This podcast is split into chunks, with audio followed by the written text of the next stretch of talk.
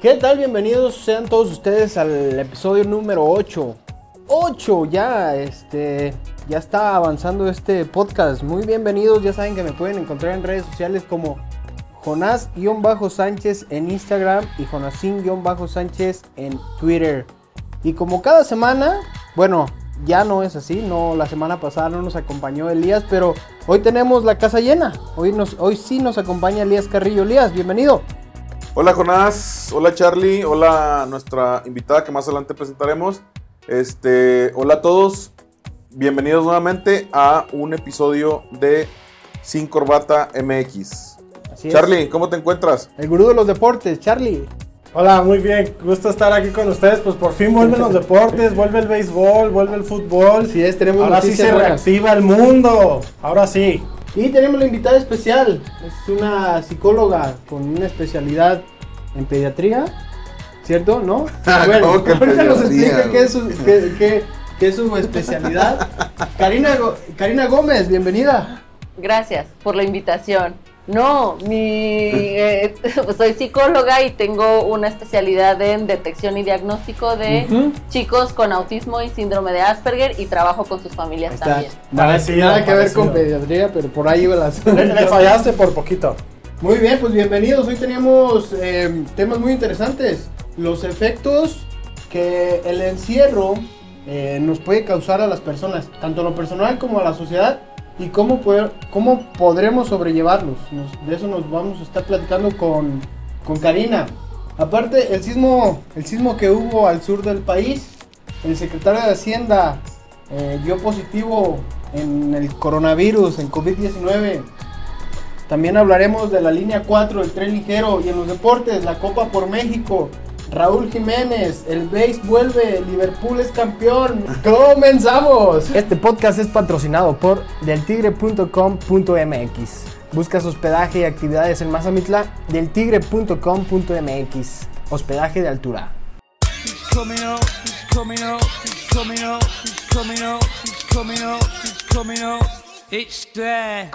Bienvenidos a Sin Corbata, el podcast que nadie pidió pero que aún así lo hicimos.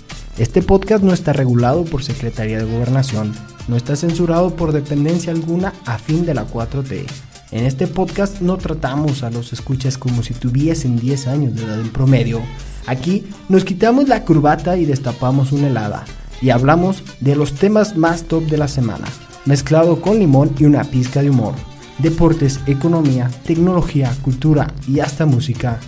Tu día ha terminado Relájate, quítate la corbata y prepárate para una dosis de cotorreo entre amigos, porque en este podcast promovemos los medios alternativos sin censura y aprovechamos algo poco conocido como libertad de expresión. Bienvenidos.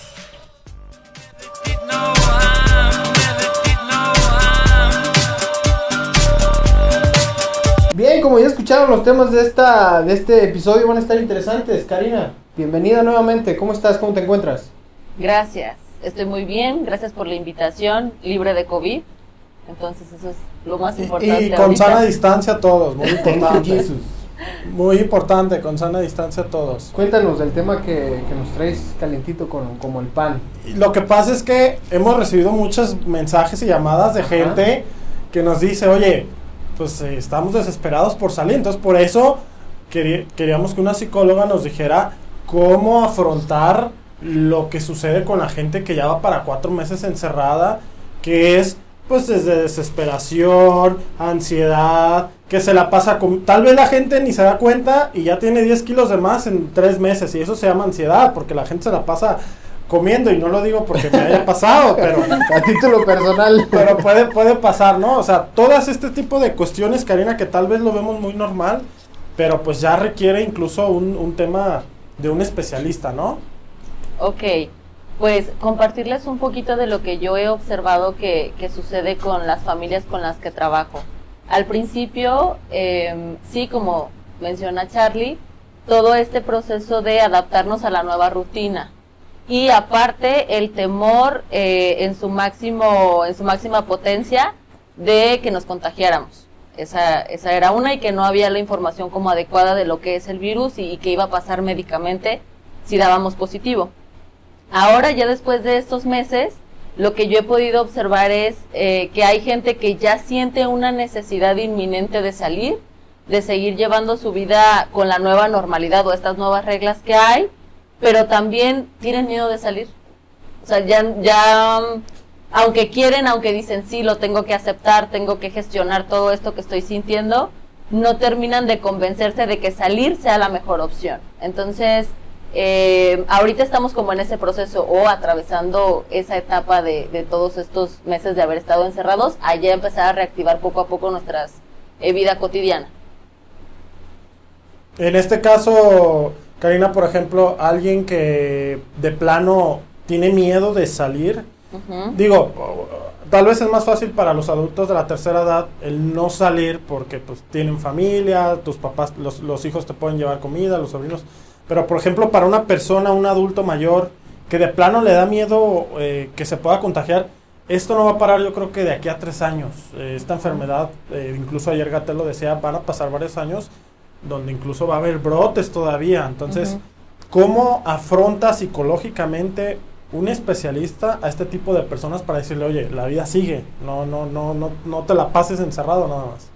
Y cómo ir gestionando como toda esa tensión, me imagino, ¿no? Sí. Em, justo lo platicaba con algunos pacientes y creo que hay varios puntos importantes. Lo que yo les recomiendo es como identificar este kit de primeros auxilios psicológicos que tiene que ver con, primero, eh, seleccionar de manera muy precisa tus redes de apoyo. El hecho de que una persona esté eh, en encierro o que, y no es algo que solamente están viviendo, por ejemplo, en mi caso, que trabajo con población con necesidades educativas específicas, eh, no es que ellos por tener autismo o tener alguna otra condición no se den cuenta de que su rutina cambió o que están ahora pues todo el tiempo en casa y aunque sean personas que prefieren tener una rutina muy específica, pues claro que les hace falta ir a la escuela, claro que les hace falta ir a terapia. Entonces, eh, lo que he estado yo trabajando con, con, los papás y con los que ya son eh, adolescentes es que identifiquen primero quiénes son sus redes de apoyo más cercanas. ¿Para qué? Pues para establecer este vínculo de comunicación, de eh, justo lo que decías, en vez de comer muchísimo, y permanecer en aislamiento, pues entonces ahí generarte una reunioncita por Zoom con tus compas y eh, compartirles un poco de cómo te sientes o cómo lo estás viviendo. O identificar a estas personas a las pistear, ¿no? Porque, o sea, pues si vas a una reunión y vas a pistear, pues mejor comes, porque la cerveza engorda más que la comida. Una copita. Una copita y, y bien hidratados. Pero sí, justo sí. Entonces, eso sería lo primero. Y después, sí entender que eh, necesitamos mantenernos como muy cerca de la rutina que llevábamos lo más parecido posible. Por ejemplo, a mí me pasó un poco que los primeros días la pijama y yo éramos una misma. Entonces, este, más o menos. Entonces, eh, sí es importante pues el, el que podamos o intentemos seguir llevando por lo menos una rutina en cuanto a hábitos de sueño y alimentación lo más parecido a, antes. Ahorita tocaste una palabra interesantísima, sueño.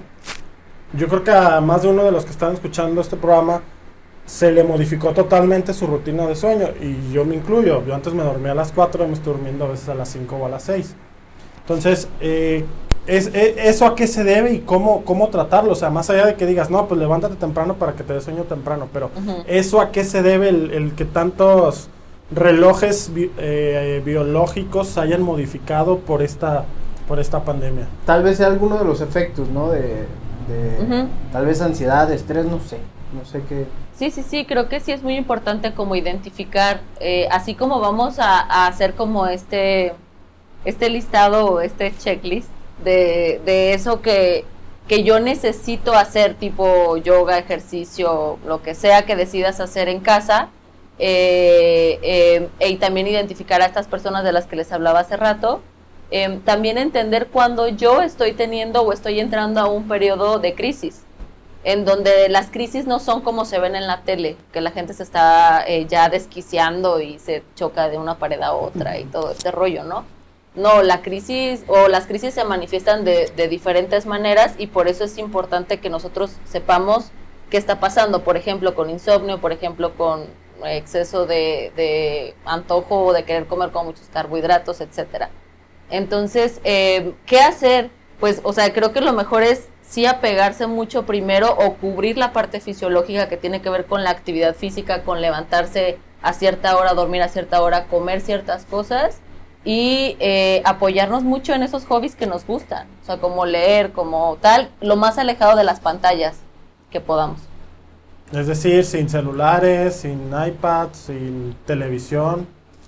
Es que es bien difícil, ¿no? Yo, por ejemplo, yo los, el primer mes llevé mi rutina tal cual.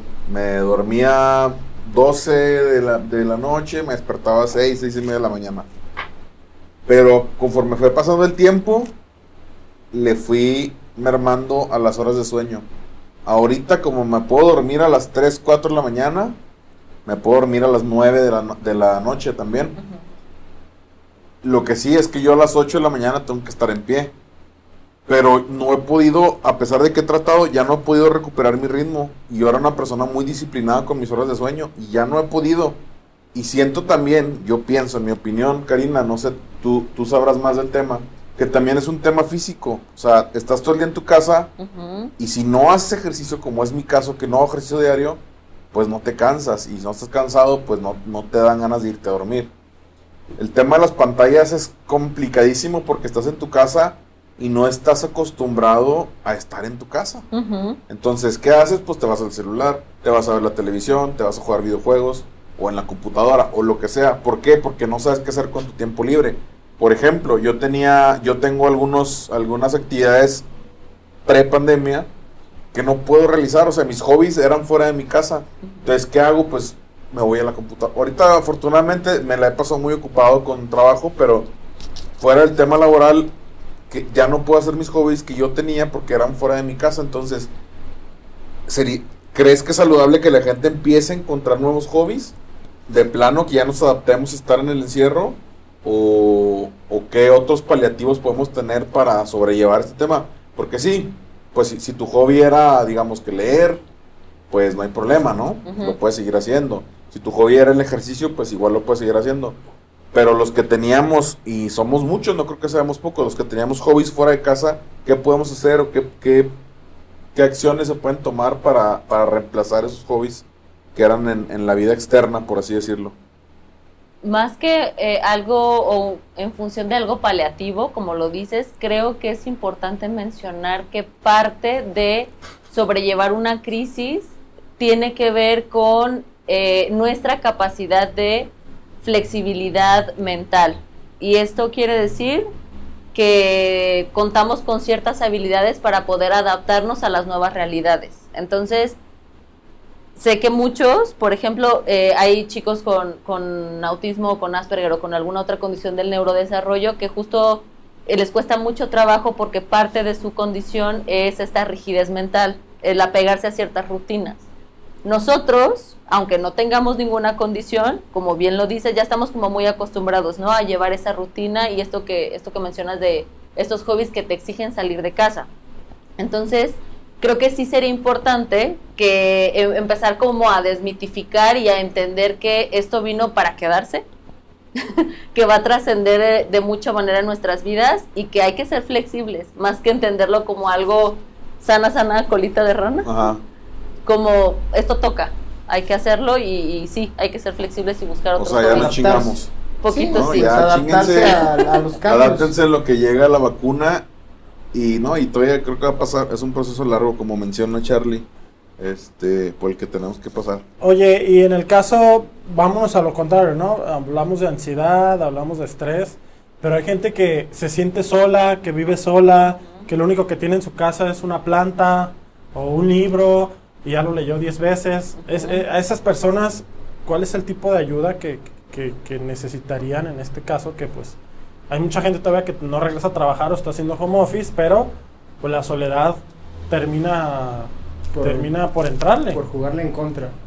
hay algo que de lo que nadie estaba hablando este y un poco yo empezaba como a insistir al principio de todo esto en el proceso de adaptación que llevamos para, para dar seguimientos a distancia Eh, y era justo esto, que nadie estaba considerando que era muy probable que los índices de depresión y suicidio se dispararan, así como la violencia. Entonces, yo ahí diría, primero sí o sí, eh, conseguir una atención terapéutica a distancia, o sea, digo, yo la tengo, es recomendable para todos. Y eh, dos, sí salir de casa, o sea, salir como, salir a dar una vuelta a la manzana, salir a caminar al parque, salir, o sea, sin tener este contacto humano o, lo que sea, pues porque entiendo que también estás hablando de personas de, de, la tercera edad y por eso vemos mucho que hay gente, sobre todo de la tercera edad, que va al banco y que va a la tienda y que va al súper, porque están también buscando esos espacios, pues la, la, pasan muy mal en el encierro. Ok, sí, de hecho, esa es una parte muy importante, la gente de la tercera edad, ¿no? que creo que es el sector que más eh, difícil la tiene, más vulnerable exactamente la tiene en ese sentido. Entonces, en este caso, Karina, lo mejor es requerir con un especialista para la atención ya individual, ¿no? Ahora sí que no va a ser lo mismo lo que yo sienta a lo que sienta Elías, por ejemplo. De hecho, yo creo que ya ahorita, en este momento, eso del encierro ya se acabó. ¿Por qué? La, la cuarentena, dijeron por ahí, se iba a acabar cuando la gente se hartara de estar en su casa. Y ya pasó. Ya pasó las últimas tres semanas, la gente ya está en la calle. Sí, eso la sí. gente ya, aparte que el gobierno federal dio luz, luz naranja, ¿no? Por no decir luz verde, de que ya pueden salir, ya, ya regresen a la nueva normalidad. A lo mejor hasta cierto punto irresponsable, eso no lo voy a juzgar ahorita, pero es que la gente ya no, ya no quiere estar en su casa. Yo veo gente en la calle haciendo las actividades normales, ojo, con su debida precaución. Pero ya pronto nos van a abrir los cines, ya pronto van a abrir espacios de entretenimiento, ya los bares, ya hay algunos bares abiertos que vendan comida. Entonces, yo creo que como menciona Karina, o sea, te tienes que adaptar a lo que hay ahorita, este, o quedarte en tu casa y perderte dos, tres, cuatro meses más de tu vida. Ojo, no digo que salgan libremente, digo que que ya no estén tan limitados a estar en su casa forzosamente todo el tiempo, ¿no? A lo mejor nos podemos, este, ahí una vez al mes dar una escapadita y, y tener un poco de recreación, porque sí hace falta, o sea, uh -huh. tu mente es muy poderosa y, y si, te, si le hace falta salir. Yo a veces, por ejemplo, los primeros dos meses yo hice cuarentena así muy, muy estricta, salía nada más por alimentos y de repente estaba en la calle y sentía que todo era un sueño. Me pas yo veía a la gente con cubrebocas y pensaba, o sea, me pasando? sentía como si estuviera soñando, sí. de verdad. Una película de... Sí, sí, no, de verdad, por, o sea, era tanto el encierro de que me la paso viendo nada más a mi familia. Luego, por ejemplo, pienso, en, tengo una niña de un año y ha pasado cuatro meses de su vida, o sea, una cuarta parte de su vida encerrada en casa porque ella sí no ha salido para nada. Entonces, digo, es una bebé, a lo mejor no dimensiona las cosas, ¿no? Pero nosotros que no estamos acostumbrados a este tema, o sea, ya cuatro meses encerrados, yo salgo y ahorita, bueno, ya he salido un poco más por temas laborales, pero salgo y, y, todavía veo a la gente y pienso que estoy en una especie de sueño y que incluso me parece una pesadilla. No poder comprarte un, un raspado, no poder comprarte una paleta en la calle, tomarte un agua, porque te puedas contagiar de, de COVID. Fíjate que me pasó el primer mes eh, estuve, yo no salí para nada de casa, justo como tú dices. Eh, mi esposo era quien eh, iba al súper, salía a trabajar, yo estaba haciendo todo desde casa. Cuando empecé yo a salir a momentos muy específicos o a sesiones muy específicas o al consultorio a cosas así como que tenía que ir yo a resolver, me dolía hasta la garganta. O sea, y, y, sentía una incomodidad de pensar en cuántas veces me tenía que lavar las manos porque había agarrado no sé qué, ok, ya después empecé a tener como este contacto un poco ya más regular, o ya no una vez a la semana, sino dos, tres veces.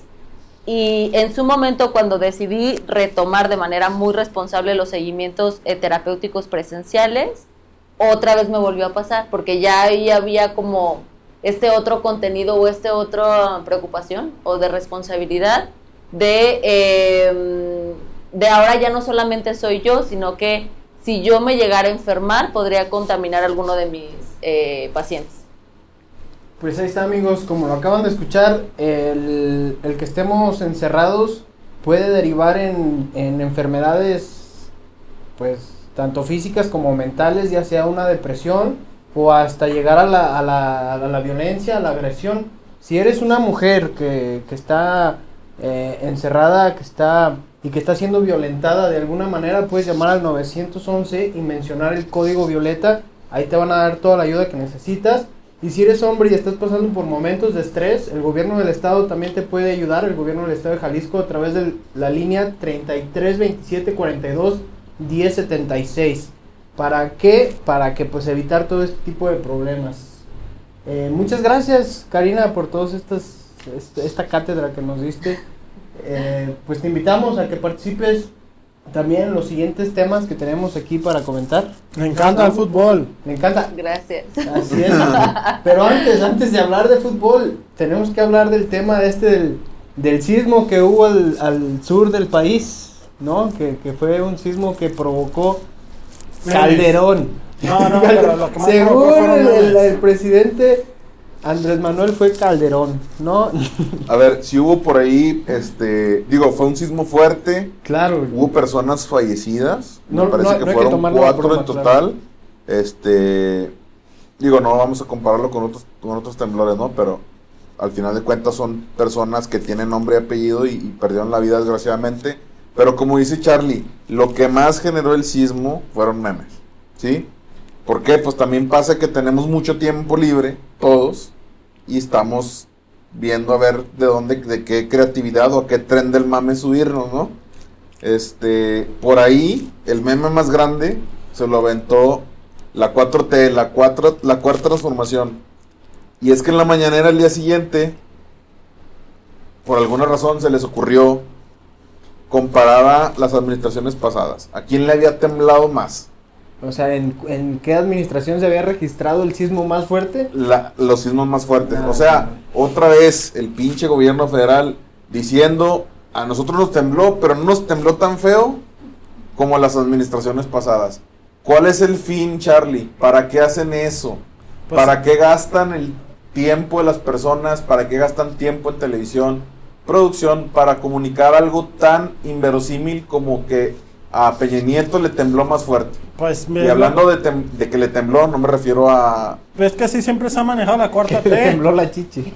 Así siempre se ha manejado la cuarta T. Eh, pues fue lo mismo con lo del precio de la gasolina. Bajó en todo el mundo porque bajó la producción de petróleo. Bueno, porque había demasiada producción de petróleo y se adjudicaron que gracias a ellos se había bajado la gasolina. O sea, ahora sí que no es culpa del indio, sino que se lo hizo compadre, ¿no?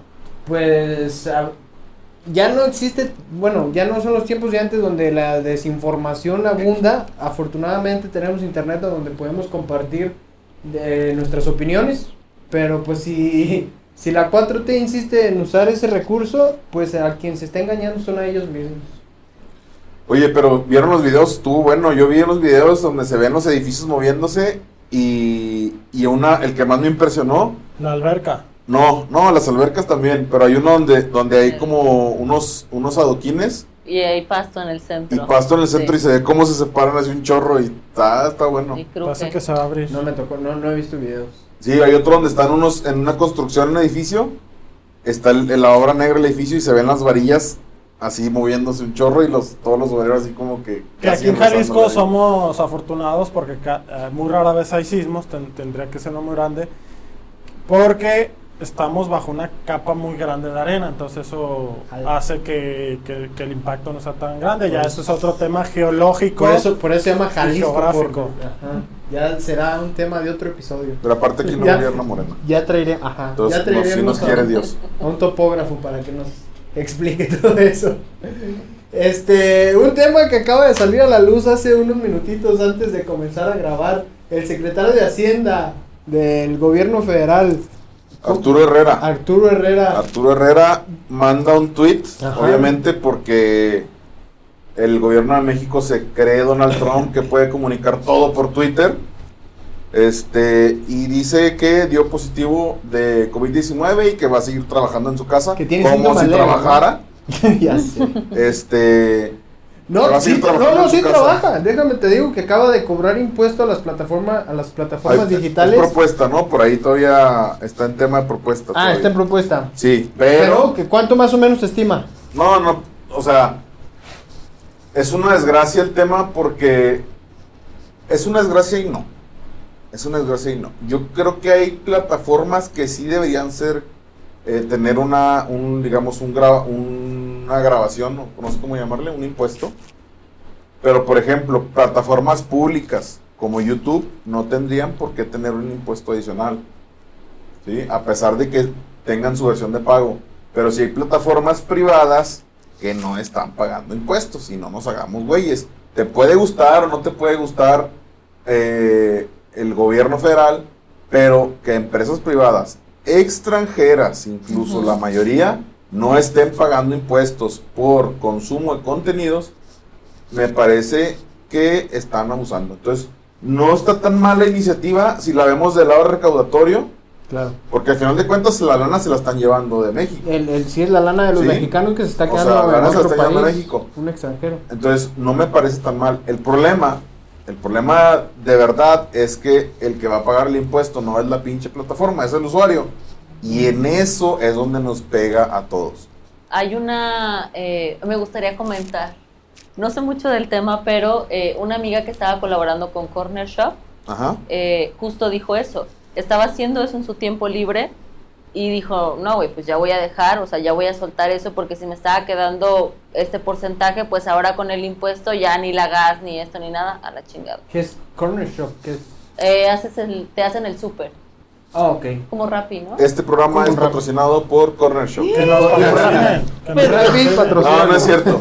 No, sí, es como, es como un Rappi, pero para supermercados. Ajá. Está, está bueno, nomás que a mí personalmente se me hace que ya está muy caro. Antes tenían envíos gratis con Walmart, Sam's y Superama. Y ahorita ya te cobran el 15% de lo que compres y ya es- me parece ridículo, ¿no? Pues ya con opciones como Rappi, por ejemplo. Claro. Entonces, sí, te digo, la propuesta en lo general está bien, pero a ver, vamos centrándonos en lo importante, Jonás, Charlie, Karina. ¿Por qué le dio COVID al secretario Arturo Herrera? ¿No fue honesto? ¿Mintió?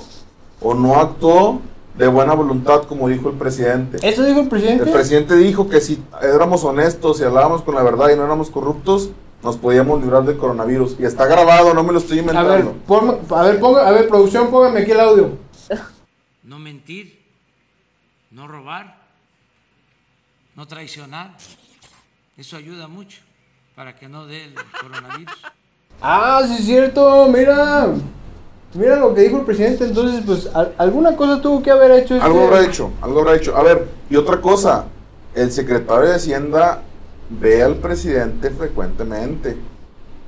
Tendría que hacerse también López Obrador la prueba para ver si a lo mejor él es portador de COVID, porque ya sabemos que él no respeta las sanas distancias, entonces a lo mejor es portador asintomático y ya hizo un pinche contagiadero por todo su gabinete. Oye, entonces que vaya a Estados Unidos y que se reúna con Donald Trump. No importa, así hasta le pagamos ahí el avión presidencial para que se vaya con Donald Trump así con, con el coronavirus.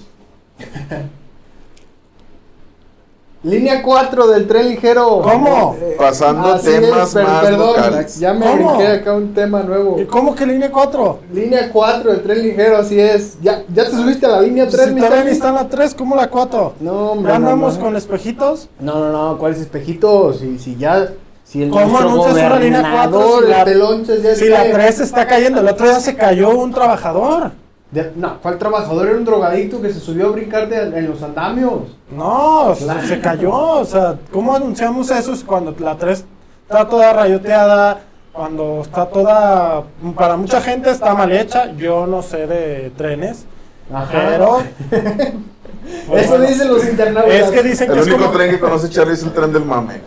Es que dicen que es como la- el tren de los Simpson. Ajá. ¿Sí saben ¿Cuál? cuál, capítulo No, de los no. Simpson? No. Bueno, véanlo, búsquenle ahí, tren, tren Simpson. Ok.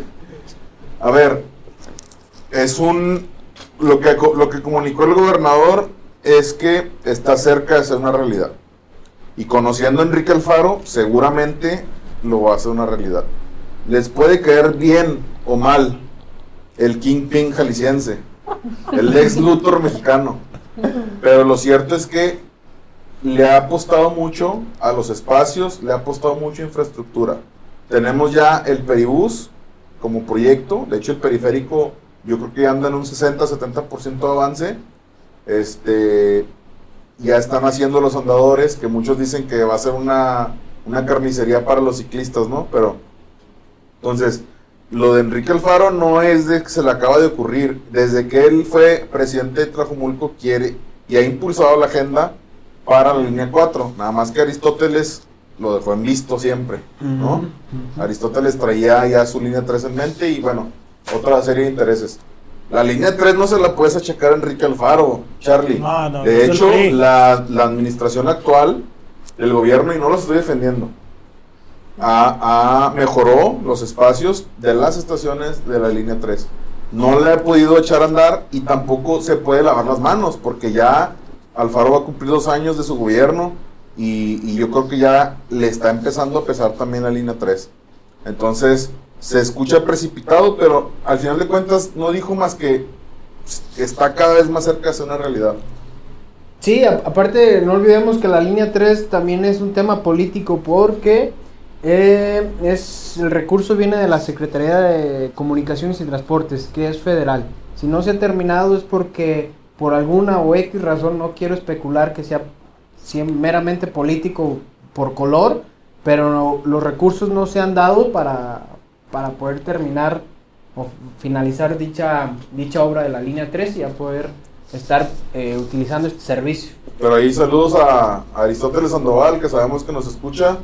Este, pues ya la inauguraste, pero, pero pues no, no, sigue sin funcionar. Entonces vino Peña Nieto y Aristóteles a inaugurarla como si ya estuviera la obra terminada y la realidad es que nos dejaron un cochinero. Está funcionando de cascada. Cuando llueve se hacen unas bonitas cascadas. Ahí sí, de eso funciona.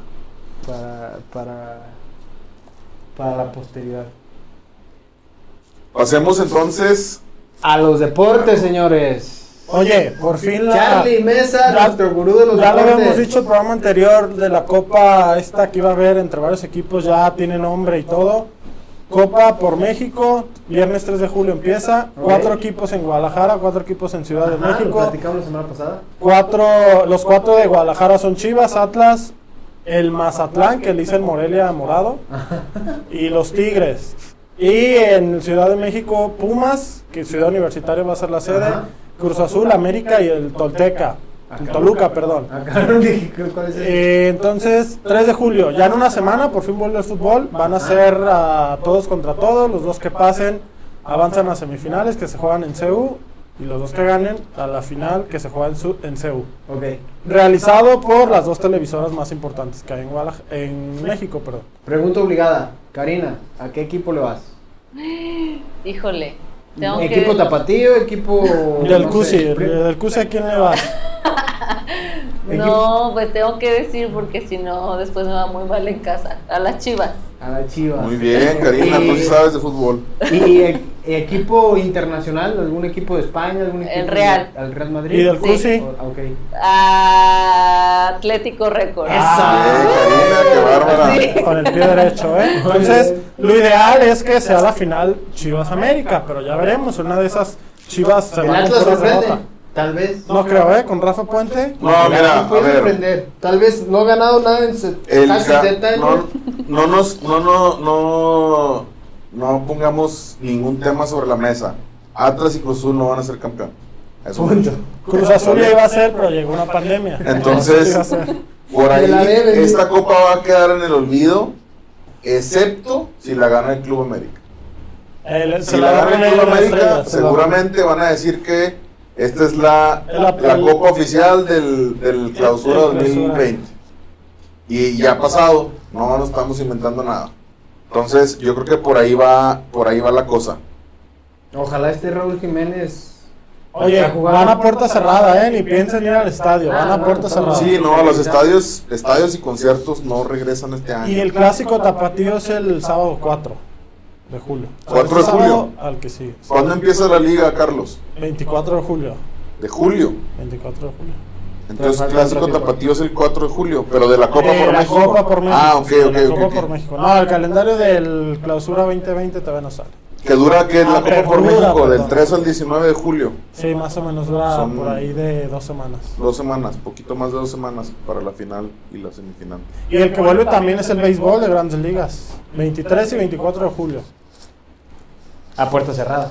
Todo a puerta cerrada. Todos a puerta cerrada. A menos que vivas en Rusia o algo así, va a ser a puerta abierta. Los charros. Charros están veremos, pero podría ser a inicios de noviembre la Liga del Pacífico. Muy bien. En Taiwán están jugando con público. No, y muñecas inflables. De Están hecho, jugando con público. los mu- a un equipo lo multaron porque puso muñecas inflables y pues ahí se veían en la tele. Y Ese pues, fue, fue en. Corea, en Corea ese. Pero ya, hablando- o sea, Asia, está, las ligas asiáticas de béisbol están jugando con público. Obviamente, las gradas es cada dos, cada dos asientos hay personas. Me parece a mí responsable porque, Pero no avientan agua de riñón allá. no, ahí sí no Ah, sabría decirte. Ah, ok. Pero sí cantan y gritan todo el tiempo, entonces, este, pues a ver, ojalá, ojalá no ¿Cómo pase serán las más. barras chinas o coreanas? Los barristas.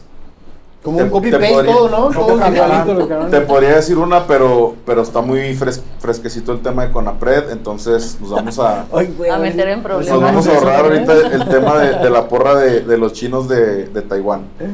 Oigan, hablando de Raúl Jiménez, que nadie estaba hablando, pero tenía que sacarlo al tema.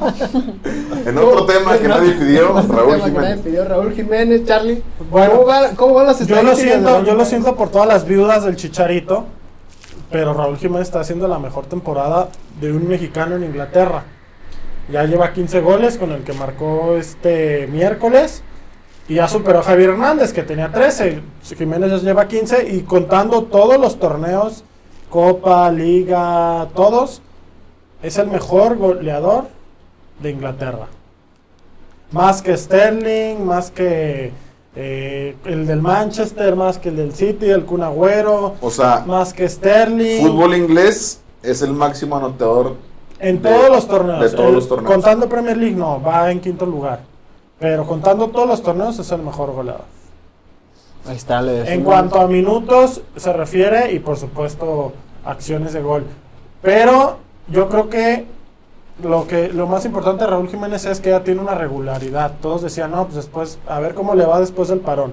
Ya vimos que lle- lleva dos partidos, lleva dos goles, y en una de esas lo vemos en uno grande, ¿eh? la siguiente temporada.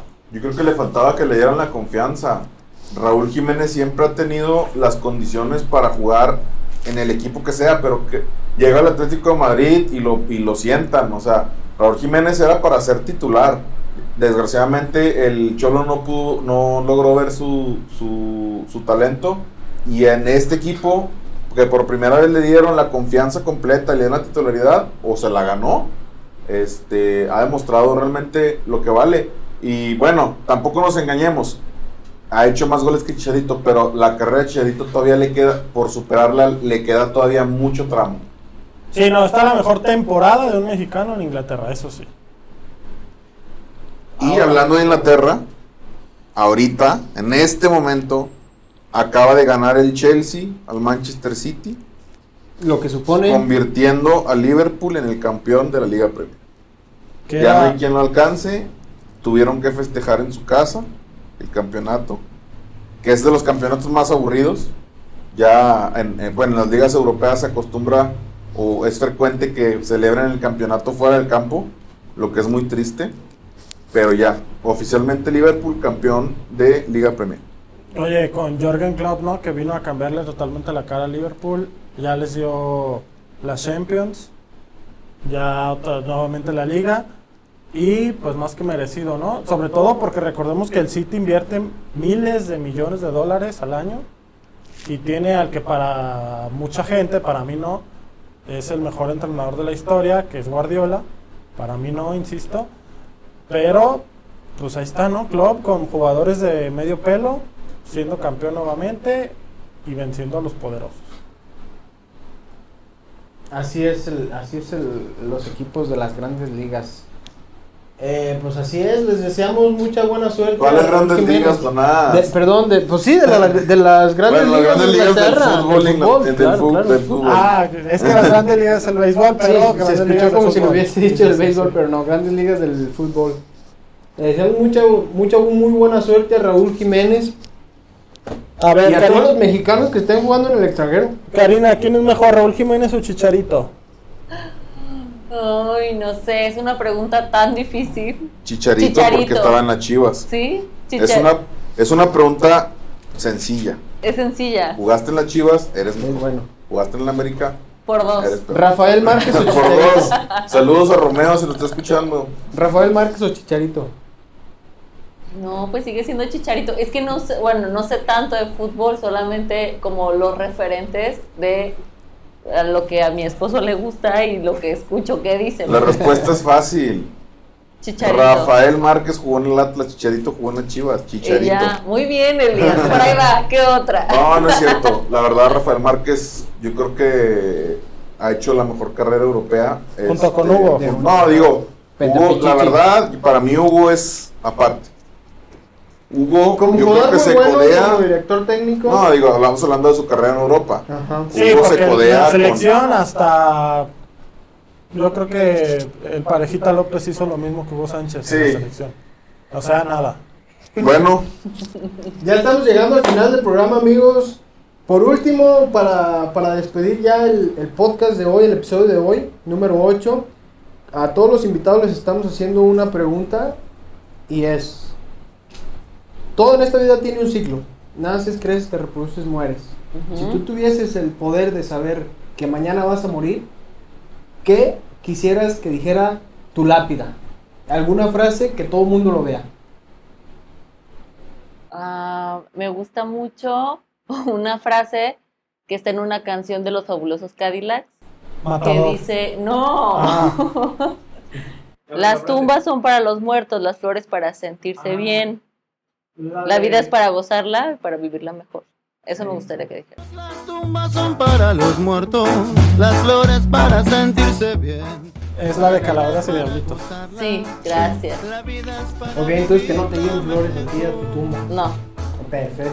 Que te las den en vida. Vida, Sí. por favor, para sentirnos mejor. Ahí está, amigos. Ahí está el mensaje final de Karina. Karina, muchas gracias Oye. por, por, por haber terminado. nada más para, para decirles a todos, regresando al tema de- del programa, por ahí vamos a compartir en las redes los teléfonos de, ayuda para si te estás sintiendo solo, si te estás cayendo en depresión, este, hay líneas en las que te pueden ayudar y, y puedes marcar para, para pedir ayuda o quieres platicar con alguien, también ahí mismo te, te atienden. Igual, como lo comentó Jonás, si estás sufriendo violencia doméstica por parte de un familiar, eh, también las vamos a publicar ahí las, las líneas en redes sociales para que, para que las tengas a la mano. 911 código violeta, igual se los vamos a publicar por ahí. Y también el número que les había pasado para aquellos hombres o eh, familiares que estén pasando alguna situación de estrés, pues no se desquiten con sus seres queridos. Oye, Karina, platiquen. y para los que te quieran contactar para alguna cita o algún tema eh, psicológico o relacionado a tu trabajo, ¿cómo lo pueden hacer? También para contención emocional para aquellas personas que no están pasando un buen momento. Ah, pues bueno, actualmente eh, me desempeño laboralmente en un centro que se llama TSAN. El número es 31230523. Estamos ubicados en la colonia La Calma, eh, en casi La Calma y López Mateos. Y nuestras redes sociales así nos encuentran como ATSAN. Ahí nos pueden eh, ubicar. Perfecto, tus redes sociales. Karina Gómez en Facebook. No los va, no los va a aceptar, así que ni la agreguen. Ese es su Facebook. Pues ahí está. También tus redes sociales, Elías, para toda la gente que por ahí que te quiera mandar un mensajito o algo. Arroba Elías con X en Twitter y en Instagram para cualquier duda que tengan, ahí estamos. Y el mío es arroba Charlie Mesa en Twitter. Y el mío es Jonás, yo Marco Sánchez en Instagram. Muchas gracias. Nos estamos viendo en el próximo episodio. Chao. Bye.